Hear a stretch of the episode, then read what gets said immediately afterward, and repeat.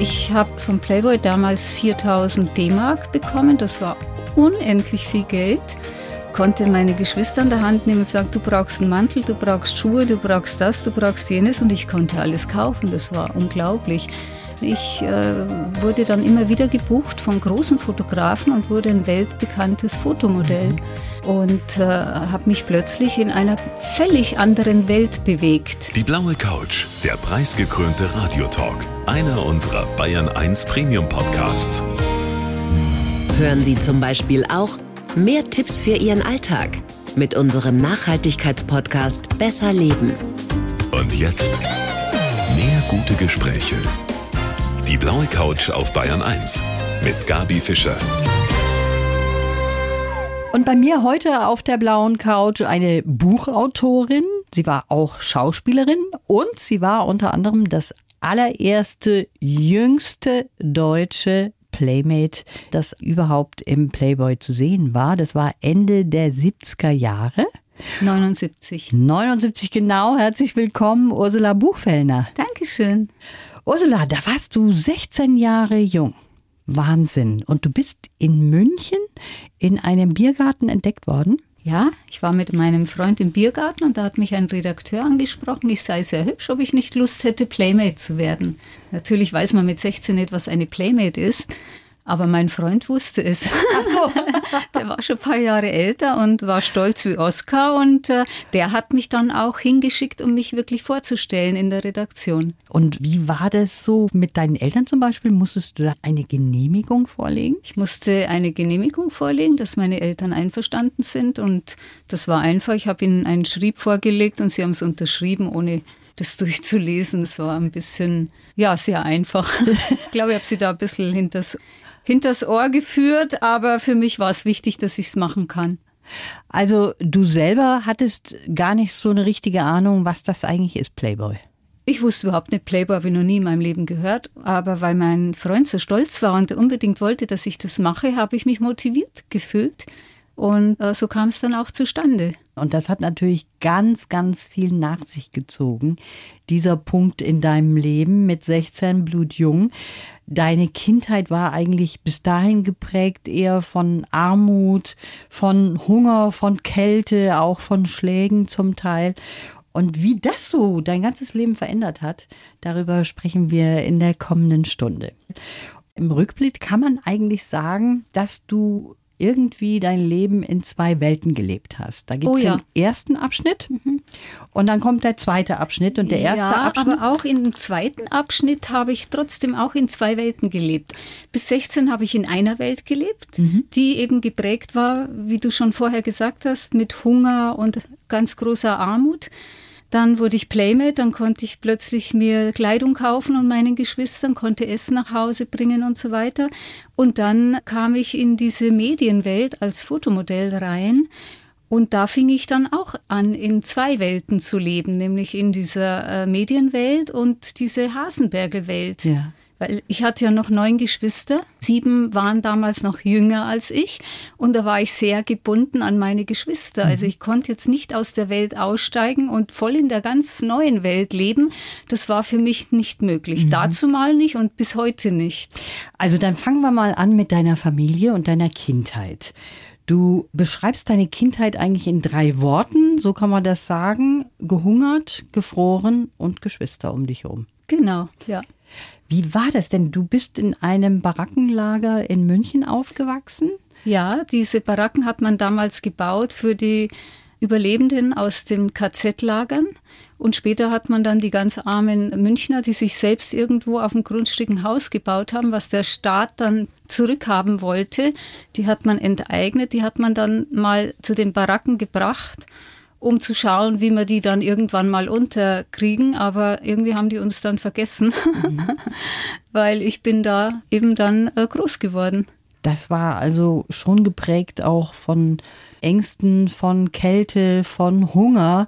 Ihr hattet nicht viel. Du hast neun Geschwister. Dein Vater, der war Straßenbahnkontrolleur, manchmal Lagerarbeiter, aber auch manchmal arbeitslos, ne? Ja, der war auch viel arbeitslos und leider von den Sorgen so erdrückt, dass er schwerer Alkoholiker war. Und äh, es gibt Alkoholiker, die sind ja lieb und verschmust, aber er war das Gegenteil und ähm, das hat meine Kindheit sehr äh, schlimm gemacht, sehr mhm. schwer gemacht. Mhm. Du hast auch unter Schlägen leiden müssen? Ich habe sehr unter den brutalen Schlägen gelitten, weil äh, ich war das fröhlichste aller Kinder. Und mein Vater hatte Fröhlichkeit nicht ertragen können. Mhm. Einfach aus der Kriegszeit und Nachkriegszeit. Seine Brüder sind alle erschossen worden, der Vater ist erschossen worden und da durfte nicht mehr gelacht werden. Jetzt war ich aber ein Kind, das nur gelacht hat und sich schöne Sachen einfallen hat lassen, dass viele lachen und das konnte er nicht ertragen. Und wann immer er ähm, so in seiner Not war, hat er auf mich eingeschlagen. Hat ja auch schon mal einen Kiefer gebrochen, also das war schon. Ja, hat mir mal einen Kiefer gebrochen und, und aufgeschlagene Lippen und, und die Augen blau. Also es ging ziemlich heftig zu und her. Aber dass ich heute hier so gesund da sitze, verdanke ich auch meinen Geschwistern, weil wir haben uns gegenseitig immer sehr getröstet. Mhm. Und das hat mir schon in der Zeit auch viel Kraft gegeben. Und dein Trick damals war, dass du dich unsichtbar gemacht hast. Genau, so das war mein großer das. Trick und den benutze ich auch heute noch ab und zu. ja, wie macht man sich unsichtbar? Also wenn der Vater nach Hause kam und hat mich erblickt, mhm. ich war ja im Jahr ein Dorn im Auge, dann äh, hat er auf mich eingeboxt. Und ich habe irgendwann überlegt, wenn ich nicht atme und sitzen bleibe und mich nicht rühre und nicht atme, dann sieht er mich nicht. Und das hat funktioniert. Nicht immer, aber sehr oft. Mhm. Und das habe ich so ausgeprägt geübt, dass man mich wirklich nicht mehr wahrgenommen hat. Also habe ich mich unsichtbar gemacht. Das war von der Not heraus ein Umstand, den ich entwickelt habe Eine als kleines Taktik. Kind. Ja, und das war genau richtig. Ja. Da bist du nicht mehr aufgefallen, genau. warst ihm kein Dorn mehr im Auge. Genau. Und deshalb hat er dich einfach dann auch in Ruhe gelassen. Das hast du ganz richtig. Zeitweise. Zeitweise, ja, leider. Ja. Lange war ich unsichtbar, so heißt auch das Buch, was du mitgebracht mhm. hast, mit dem Untertitel Wie Versöhnung mein Leben rettete. Mhm. Als Kind Armut und nichts zu essen und dann eher mehr der Überfluss, der da über dich hineingebrochen ist, oder? Ja, ich habe vom Playboy damals 4000 D-Mark bekommen. Das war unendlich viel Geld und konnte meine Geschwister an der Hand nehmen und sagen, du brauchst einen Mantel, du brauchst Schuhe, du brauchst das, du brauchst jenes und ich konnte alles kaufen. Das war unglaublich. Und es blieb ja dann nicht bei der Playmate, sondern ich äh, wurde dann immer wieder gebucht von großen Fotografen und wurde ein weltbekanntes Fotomodell. Mhm. Und äh, habe mich plötzlich in einer völlig anderen Welt bewegt. Von deiner ersten Gage hast du deine Schwester ein halbes Jahr lang zum ja, Essen genau. Eingeladen. Und äh, mit einer Schwester, mit der ich immer eng zusammen, sehr eng zusammen war, äh, sind wir jedes Wochenende zum Wiener Wald und haben uns Hähnchen gekauft, weil das hatten wir uns immer gewünscht, mhm. gab es aber nie. Und dann haben wir gesagt, jetzt sind wir groß, wir brauchen die Eltern nicht mehr, wir können uns das jetzt alleine leisten. Sie ging noch zur Schule, mhm. habe ich sie mitgenommen und dann sind wir ein halbes Jahr im Wiener Wald, bis dann wirklich gut war, bis wir gesättigt waren von den Hähnchen. Ursula Buchfellner heute hier auf der blauen Couch. Bevor wir weiter sprechen über diese spannende Geschichte von dir, hören wir uns deinen Lebenslauf an. Den haben wir für dich geschrieben. Gut, dann lese ich den Lebenslauf vor. Ich heiße Ursula Buchfellner und bin eine Friedensstifterin. Die Versöhnung mit meiner Lebensgeschichte hat mich gerettet, denn die Armut, der Hunger und die Muster meiner Kindheit haben mich sehr geprägt. Selbst in der Zeit als Model und Schauspielerin blieb ich die Unsichtbare vom Hasenbergel. Heute bin ich ein zufriedener Mensch und finde mein Glück darin, mich für andere zu engagieren. Ich bin dankbar für meine Geschwister, meinen festen Glauben an das Gute und mein Talent zu staunen wie ein Kind. Ich will Optimismus und Fröhlichkeit verbreiten, denn die Schatten der Vergangenheit zu überwinden lohnt sich für alle. Und bist du einverstanden? Absolut. Damit? Absolut. Ganz kurz, stimmt. sehr sachlich und treffend. Du bist von der Unsichtbaren im Hasenbergel in die Öffentlichkeit gekommen. Man kann quasi sagen, schon mit einem Schlag. Wie hat denn deine alte Welt eigentlich reagiert auf die Fotos dann? Wie war das? Weil Playmate ist ja auch irgendwie verbunden mit möglichst wenig an. Also ich habe mir ja überhaupt nichts gedacht, weil Nacktheit war für mich das Natürlichste der Welt. Mit zehn Kindern in zwei Zimmern aufzuwachsen, da hat man da so einfach keine Barriere. Ich bin dann mit meinem Playboy von äh, Nachbar zu Nachbar gegangen und habe ganz stolz die Bilder hergezeigt und die sind schier in Ohnmacht gefallen. Um Gottes Willen, wenn mein Kind das machen würde, ja, die würde ich gleich umbringen. Es war so eine Doppelmoral, weil mhm. genau dieses Kind zum Beispiel von einer Nachbarin hat mit 14 ein Kind bekommen, mhm. war schwanger. Mhm. Das war dann erlaubt, aber sich nackt zu zeigen im Magazin war nicht erlaubt. Meine Geschwister, und das war ja, mir ja das Wichtigste, ja. die haben gesagt, ja, du bist trotzdem die, die du immer warst. Mhm. Ich würde es nicht machen, ich würde mich das nicht trauen, aber alles gut, du hast dich ja nicht verändert. Dramatisch war äh, die Reaktion meiner Oma meiner Großmutter, die war sehr christlich und die hat mir dann meine Geschwister richtig äh, weggerissen auf die andere Straßenseite und hat gesagt, du verdirbst hier alle Kinder, lass dich hier nicht mehr sehen, du bist für uns gestorben, du bist eine Hure. Und auch viele Nachbarn äh, haben mir dann nachgeschrien, ah, da kommt die Hure vom Hasenbergel. Und das war für mich schon ein ganz schmerzhafter, ganz schrecklich schmerzhafter Moment, der mich aber auch dazu gebracht hat, mich vom Hasenbergel zu lösen. Ich musste mich lösen, um überhaupt weiterleben zu können. Und dieser große Schmerz von meinen Freundinnen und Nachbarn und Großmutter, äh, ich glaube, den hat es gebraucht, um da mal einen Riesenschritt vom Hasenbergel wegzumachen. Deine Eltern, wie haben die reagiert? Ja, meine Eltern haben zehn Kinder, die haben jetzt da nicht groß Achtung mhm. mir geschenkt. Meine Mutter war sehr ambivalent, wenn ein Nachbar kam und sagt, wow, Sie können stolz sein auf Ihre Tochter, super, dann war sie stolz, mhm. wenn ich kam. Und wenn ein anderer Nachbar kam und sagte, das ist ja schrecklich, furchtbar, wie kann sie nur? Und dann hat sie, ich kann nicht mehr auf die Straße gehen, mhm. du hast Schande über uns gebracht. Und so wusste ich nie, was erwartet mich jetzt, wenn ich nach Hause komme. Ja. Wann bist du ausgezogen? Mit 15. Mit 15 schon. Ich bin deshalb ausgezogen, also es war noch vor dem Playboy, war ich schon ausgezogen, weil äh, ich habe in der Bäckerei eine Lehre gemacht und mein Vater wurde halt immer noch handgreiflich mhm. und ich konnte unmöglich mit einem blauen Auge, aufgeschlagenen Lippen an der Theke stehen und Brötchen verkaufen. Das war der erste Grund. Ich wollte mich schützen vor ihm. Und der zweite Grund war äh, die Waschmöglichkeiten. Wir hatten ja kein Bad und kein warmes Wasser. Und das habe ich halt dann in so einem kleinen Zimmer gehabt. Mhm. Das waren die zwei Gründe, warum ich so früh das Haus verlassen habe. Und da musste ich auch noch mal eine ganz, ganz schmerzhafte Erfahrung machen. Erstens mit 15 von den neun Geschwistern weg war mhm. schon ganz schrecklich. Aber dass die Mama dann sagt, ich verzeihe sie heute und ich verstehe sie vollkommen. Aber der Satz hat mich doch viele, viele Jahrzehnte begleitet. Ich bin so froh, dass du gehst. Jetzt habe ich einen Esser weniger. Mhm. Das sagt eigentlich alles aus. Ja, das verstehe ich bin nur eine Last gewesen zu Hause. Das war so ganz lange eine innere Überzeugung mhm. von mir. Wie hast du das eigentlich verkraftet? Du warst da in dem Playboy, du hast Geld verdient und wurdest in Amerika dann auch später wie so eine Königin behandelt mit Luxushotel, mit Abholservice, alles First Class. Also da sind die zwei Welten.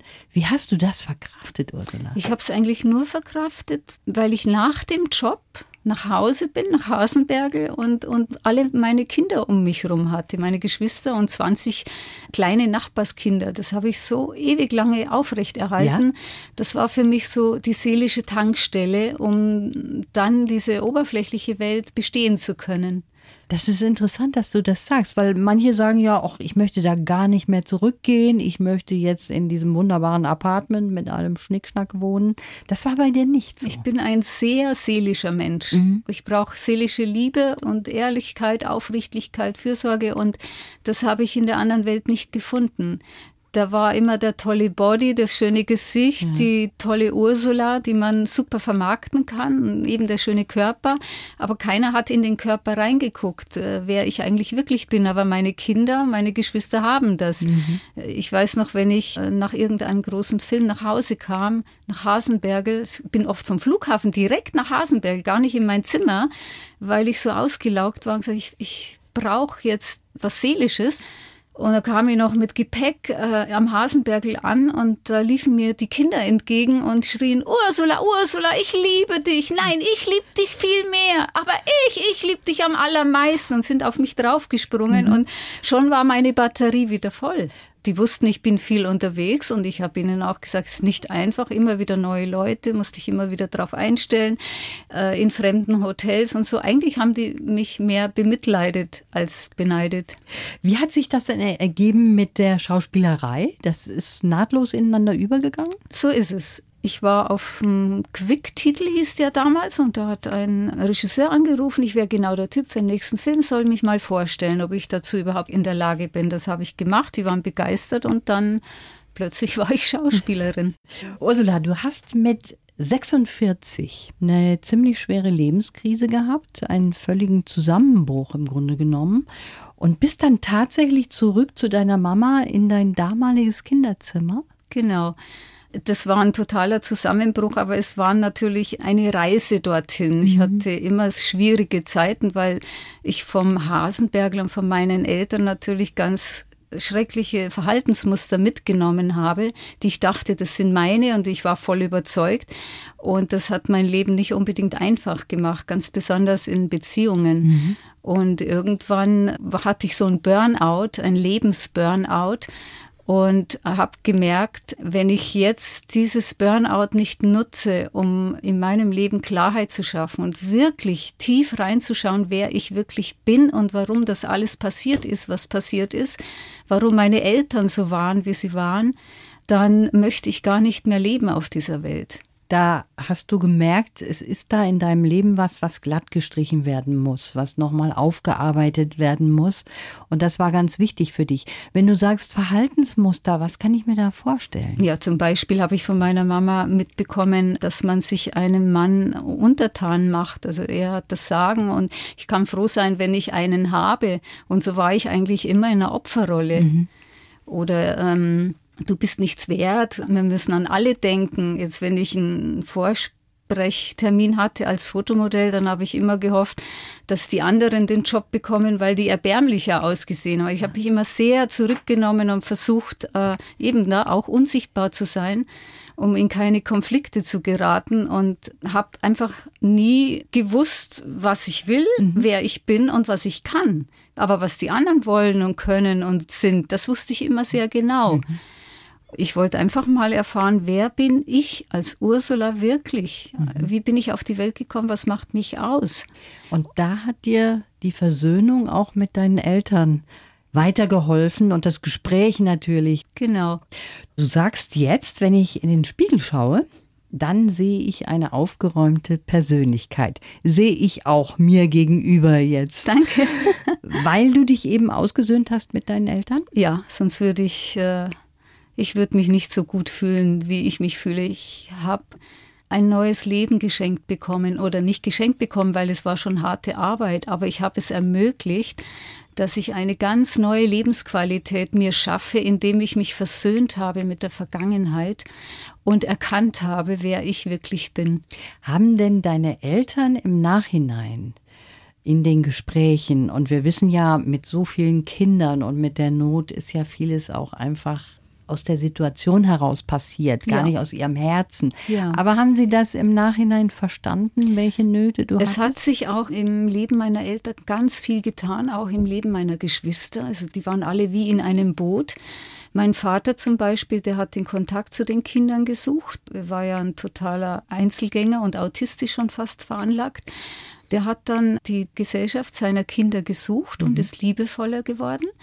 Und meine Mutter, die hat wieder gelacht. Die hat ja Jahrzehnte nicht mehr gelacht. Die hat wieder gelacht und war fröhlich und es war ihr leichter ums Herz. Das hat man gemerkt. Also du hast da tatsächlich auch deiner Familie weitergeholfen, kann ja, man sagen. Ja. Wie ist das jetzt mit deinen Geschwistern zum Beispiel? Also ich habe meiner Familie weitergeholfen, aber sie haben mich auch sehr unterstützt. Mhm. Die haben jeden Tag angerufen, wie geht's dir dort? Ich könnte das nicht und hast du wieder was Neues erfahren und gib uns deine Sichtweite weiter und so. Und da konnte ich viel über den Vater sagen, ihr dürft den Groll nicht aufrechterhalten. Mhm. Ihr müsst verstehen, das und das ist in seiner Kindheit passiert. Und ich also, bin sehr froh, dass meine Geschwister alle so willig dabei waren und mich begleitet haben. Ja. Und dadurch konnte auch in ihnen Frieden geschehen. Und ja, ich habe ein Beispiel. Mein Vater ist ja dann gestorben und ich würde wirklich behaupten, wenn er fünf Jahre vor der Versöhnung gestorben wäre, mhm. dann wäre er alleine zu Grabe getragen worden. Es wäre keiner gekommen. Und wie war das? Er ist gestorben und alle zehn Kinder standen um das Grab herum und haben geweint. Mhm. Und das habe ich mir angeguckt und habe gesagt, dafür hat sich der Weg gelohnt. Ja, und da bist du eigentlich diejenige gewesen, die den Stein ins Rollen gebracht hat, ja. weil du hast das Gespräch gesucht und wolltest das genau. nochmal aufarbeiten. Ja, ja, ne? genau. Du hast einen Haufen Geld verdient in deiner Karriere, warst aber in einer Branche unterwegs, worüber auch manche so ein bisschen die Nase gerümpft geschimpft haben. Ne? Das hast du ja gerade auch erzählt. Ist vielleicht eine Doppelmoral auch oft gewesen von den Nachbarn oder so. Aber das hat dir auch nichts ausgemacht? Doch, ich habe auch sehr unter dieser Doppelmoral gelitten und dass man mich immer in eine Schublade steckt und ja, die sexy Bienchen, die da so Sexfilmchen macht was ich dann auch später lange nicht mehr gemacht habe, aber ich blieb es und auch heute noch, wenn die Süddeutsche eine Seite über mich schreibt, dann heißt es immer Explained Uschi Buchfellner. Mhm. Da werde ich nie rauskommen, was mir heute gar nichts mehr ausmacht. Es berührt mich nicht mehr, aber damals habe ich halt immer wieder gesehen, die Leute sehen nur den Körper und das sexy Bienchen und weiter wollen sie gar nicht schauen. Das hat mir oft sehr wehgetan, ja. aber auch da habe ich Frieden geschlossen und wenn einer tiefer reinschauen will, wie du das gerade machst, mhm. Gabi, dann bin ich offen und sage und wenn nicht, ist es sein Problem. Ja, da hast du recht. Wobei wir inzwischen ja sagen müssen, Playmate zu sein ist ja heutzutage was ganz Besonderes. Da sind ja auch viele Stars und das ist ja was mit Kunst und den Playboy lesen die Männer ja Ja, das hat sich auch verändert, aber ich spreche vor 10, 20 ja, und 30 Jahren. Genau, da war das noch eine andere Sache. Ja. Hattest du auch Partner, die dich an die Hand genommen haben und gesagt haben, ich helfe dir weiter? Leider nicht. Leider nicht. Aber auch das hat mich sehr stark gemacht, für mich selber zu sorgen. Und darum stehe ich heute auf eigenen Beinen und heute kann mir niemand mehr was erzählen. Ich bin Single seit sechs Jahren, habe es auch geschafft, mich von einer unguten Beziehung zu trennen. Das mhm. war auch sehr, sehr schwer, weil ich ja das Muster hatte, du bist Opfer und sei froh, dass du einen Mann hast. Das habe ich alles überstanden. Und ich lebe so gut mit mir. Ich bin so glücklich mit mir zu sein. Mir fehlt nichts. Das ist doch wunderbar, wenn man das mhm. sagen kann. Ja. Dann braucht man da auch nichts. Auf jeden Fall ist das für dich ganz wichtig, dass du mit dir im Reinen bist. Ja. Und das ist, glaube ich, auch die Hauptsache. Und natürlich ist vieles angelegt in der Kindheit und Jugend, was man manchmal auch gar nicht so richtig abschütteln kann. Ne? Gerade sagst du ja, die Muster, die sind manchmal eben so drin in einem. Und was ich eben angedeutet habe, also wir haben über Partner gesprochen, einen Partner oder eine Partnerin hast du schon, eine vierbeinige. Du hast einen Hund? Ja, die Stella. eine Partnerin, die ist eine drei pa Jahre alt. Eine wunderbare Seele, die zu allen Leuten hinrennt und einfach nur Liebe versprüht und verschenkt. Und dieses Wesen habe ich genützt, um in Altersheime zu gehen und alte Leute zu besuchen, um sie zu erfreuen mit meinem kleinen Hund. Und ja. wir machen da eine ganz tolle Arbeit, wir beide. Also da sind wir schon bei deinem Engagement. Darüber wollten wir ja sprechen, was du so alles auf die Beine stellst. Das mit dem Hund zum Beispiel, was ich nie so richtig verstehe oder vielleicht nur teilweise, gerade ältere Menschen, die haben gern so ein Bezugstier irgendwo. Sehr schade, dass man denen in vielen Häusern das verbietet, aber hat natürlich auch. Ich bin jetzt auch in der Seniorenvertretung und wurde gewählt und das ist ein Thema, das möchte ich gerne angehen. Ja. Weil es beglückt die alten Leute so dermaßen, so ein kleines Tierchen und das muss doch imstande sein, in einem Heim so ein, zwei kleine Tierchen zu halten um diese Leute jeden Tag zu beglücken. Seniorenbeirätin bist du. Also Vertreterin. Was umfasst das denn alles? Ja, mir ganz besonders liegt am Herzen die Einsamkeit. Ja. Und ich hatte da mal einen Spruch gelesen, den möchte ich gern vorlesen. Ich weiß nicht mehr von wem, aber der hat mich so tief berührt. Im Zimmer voll nichts und voll niemanden sitzt sie beim Fenster, Stunde um Stunde, ausgeschlossen von draußen. Und so sehe ich auch meine alten Leute, die mhm. ich besuche. die warten eine Woche auf diese Stunde, bis ich endlich mit der Stella zu ihnen komme und ein bisschen Zeit mit ihnen verbringe. Und wenn ich weggehe, denke ich mir immer, jetzt sitzen die wieder eine Woche alleine zu mhm. Hause. Und da blutet mein Herz. Das muss nicht sein. Und da möchte ich gern auch die jüngere Generation sensibilisieren. Und ich habe da schon ein paar Ideen. Hat mich ein kleines Mädchen draufgebracht, ein Nachbarmädchen, sechs Jahre alt. Die sagt zu mir eines Tages, Ursula, weißt du, dass es keine Omas und Opas mehr gibt? Und sage wie kommst du denn darauf? Die sind alle gestorben. Was? Doch, schau dich mal um. Du siehst keine mehr. Die sind alle tot. Und das hat mich so erschreckt. Dann habe ich gedacht, eigentlich müsste man in Kindergärten gehen und Schulen und da so Projekte machen, um diese Kinder und Jugendlichen zu sensibilisieren, weil mhm. man kriegt so viel zurück von den alten Leuten. Das es wäre eine totale Win-Win-Situation. Ja. Es gibt Schulen, die das zum Beispiel anpacken und wo die Klassen auch ab und zu mal zu Besuch sind. Genau, dass man anfängt, ne? wer wohnt denn in deinem Haus? Ja. Weißt du einen alten Menschen, wie heißt die, was macht die, was ja. hat die früher gemacht, dass sie sich da interessiert? Interessieren dafür. Das würde mir sehr am Herzen liegen und mit dieser Einstellung gehe ich dann in die Sitzungen rein und dann schauen wir mal, was möglich ist. Ja, ich glaube, da hast du wirklich den Finger in die Wunde gelegt. Einsamkeit, ja. das ist ein ganz, ganz großes Thema ja. bei unseren Elternmenschen. Jetzt schauen wir nochmal zurück. Du hast dein Geld gut angelegt und bist auch jemand, der das immer schön zusammengehalten hat. Also du warst nie so, dass du gesagt hast, jetzt gehe ich mal shoppen und kaufe mir da Klamotten noch und nöcher oder Schuhe oder was? Nein, das bin ich nicht. Ich glaube, mich hat auch wieder so ein Verhaltensmuster oder eine innere Überzeugung getrieben zum Sparsamsein. Ich will nie wieder hungern müssen in meinem Leben. Und das war so ein Motor, auf das Geld zu achten, was ich verdient habe, um später dann auch Zeit zu haben für mein Leben und nicht mehr hungern zu müssen. Ja. Ich habe es erlebt mit Kolleginnen, die wirklich jedes Geld ausgegeben haben und ich habe sie dann gefragt, was machst du denn, wenn du nicht mehr gefragt bist, dann mhm. hast du nichts mehr. Ach, dann finde ich einen reichen Mann und den heirate ich dann. Und das ist schon sehr traurig, wo die gelandet sind. Mhm. Du hast jetzt dieses Buch geschrieben. Lange war ich unsichtbar. Ist das auch ein bisschen so gewesen, dass du dir mal alles von der Seele geschrieben hast damit? Also ich habe angefangen mit 18 mit dem Buch, mhm. habe es aber dann in die Schublade gesteckt, weil ich so gefragt war ja. weltweit und keine Zeit mehr hatte. Und damals habe ich es benutzt, als es mir von der Seele schreiben. Ich habe es eigentlich für mich geschrieben und Irgendwann kam ein Redakteur auf mich zu und meinte, du hast so eine tolle Geschichte, wollen wir nicht mal schreiben, ich helfe dir. Und dann habe ich das aus der Schublade raus und habe versucht, mit ihm Interviews zu machen, damit wir das Buch schreiben können, aber es war nicht möglich. Ich habe bei gewissen Punkten meines Lebens so Panikattacken bekommen, dass ich keine Luft mehr bekommen habe. Ich musste abbrechen und ich habe gemerkt, ich kann noch nicht, ich bin noch nicht so weit. Zehn Jahre später dann nach der Versöhnung mit meinen Eltern war ich so weit, dass ich über alles schmerzfrei sprechen konnte. Und dann habe ich das einer Freundin erzählt, was mit mir passiert ist, wer ich plötzlich bin und wie wundervoll sich das anfühlt. Und die meinte, du sollst unbedingt ein Buch schreiben, um mhm. auch andere Menschen zu inspirieren, diesen Weg zu gehen. Das ist einmalig. Und dann bin ich nach Indien, habe noch eine Ayurveda-Kur gemacht, das habe ich mir als Dankeschön geschenkt. Da habe ich einen kleinen Laptop mitgenommen und habe angefangen zu schreiben. Ich hatte wieder Riesenglück. Da war ein Buchautor aus Holland, der war auch in dieser Kur.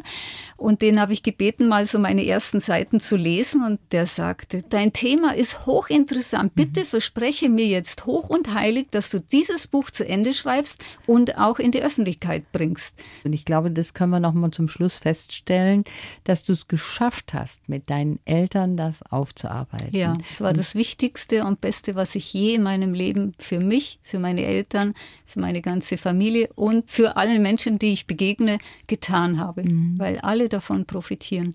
Ein schönes Schlusswort. Das war sehr spannend mit dir. Schön, dass du da warst. Ich wünsche dir alles Gute. Dankeschön. Die Bayern 1 Premium Podcasts. Zu jeder Zeit, an jedem Ort. In der ARD Audiothek und auf bayern1.de. Bayern 1 gehört ins Leben.